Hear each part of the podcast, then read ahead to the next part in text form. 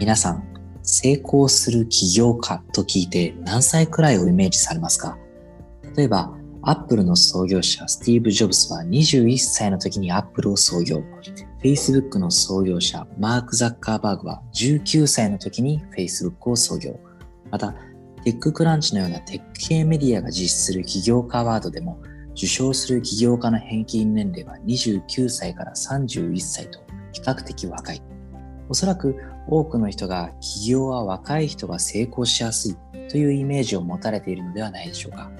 しかし、MIT スローン経営大学院のピエール・アゾレイ教授らがアメリカの国税調査局のデータを分析したところ、アメリカではスタートアップ創業時の平均年齢は42歳と先ほどのイメージより高いことが判明。さらに、高成長のスタートアップに絞って起業家の創業時の年齢を分析してみたところ、その平均年齢は45歳であることが分かりました。また、起業が成功する確率は年齢が高くなるほど上がる傾向があることも判明。20代、30代の起業家の成功確率が0.1%であるのに対し、50代では0.2%以上。つまり、20代と50代では成功確率は2倍の差があるということです。アズレイ教授らは40代、50代の起業家の成功確率が上がる理由について、特定分野における知見、専門知識が強みになっている可能性があると指摘しています。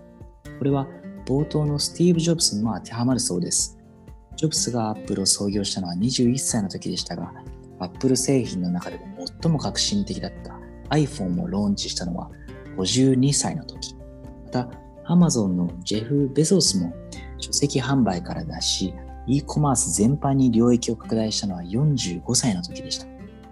では、今後はどうなるのか。欧米や日本など、比較的裕福な国々のほとんどで高齢化が進んでいることを考慮すると、成功する起業家の平均年齢は、この先上がっていくシナリオも考えられます。実際、シニア起業家の増加の動きが欧米では活発化しつつあります。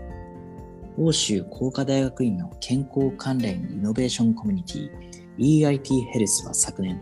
50歳以上を対象にした企業プログラム、シルバースターターズを開始しました。このプログラムの卒業生から、すでに注目を集めるシニア起業家が誕生しています。その一人が、オランダのハン・ヴァン・ドアーンさん、83歳。彼が開始したのが、RUOK Today という高齢者向けの自宅安全ソリューションです。ドアンさんは IBM に30年以上勤務した経験を持つんですが、その知見から高齢者の電化製品の利用状況から異常を検知するシステムを開発。異常を検知すると、まずその高齢者に通知が送信され、電話による確認も行われます。もし高齢者の反応がなければ、家族や介護士に連絡が行くという仕組みです。そのためのアプリは、マイクロソフトに10年以上勤めるドアンさんの息子が開発しました。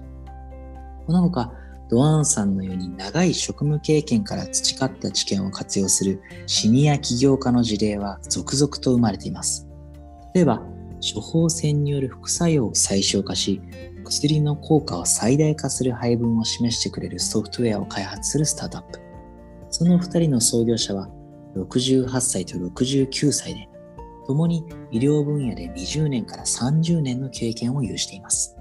また、自動運転車用の光を用いたリモートセンシング技術を開発するイスラエルのスタートアップ。その共同創業者の一人、ゾハール・ジサペルさんは現在70歳。イスラエル軍の電子研究部門を率いた経験を持つ人物です。このように、シニア層はそのスキルや知見から、熟練労働者としてはもちろんのこと、起業家としても可能性を秘めるそうなんですね。このコロナからの経済復興においても必要不可欠な存在かもしれません。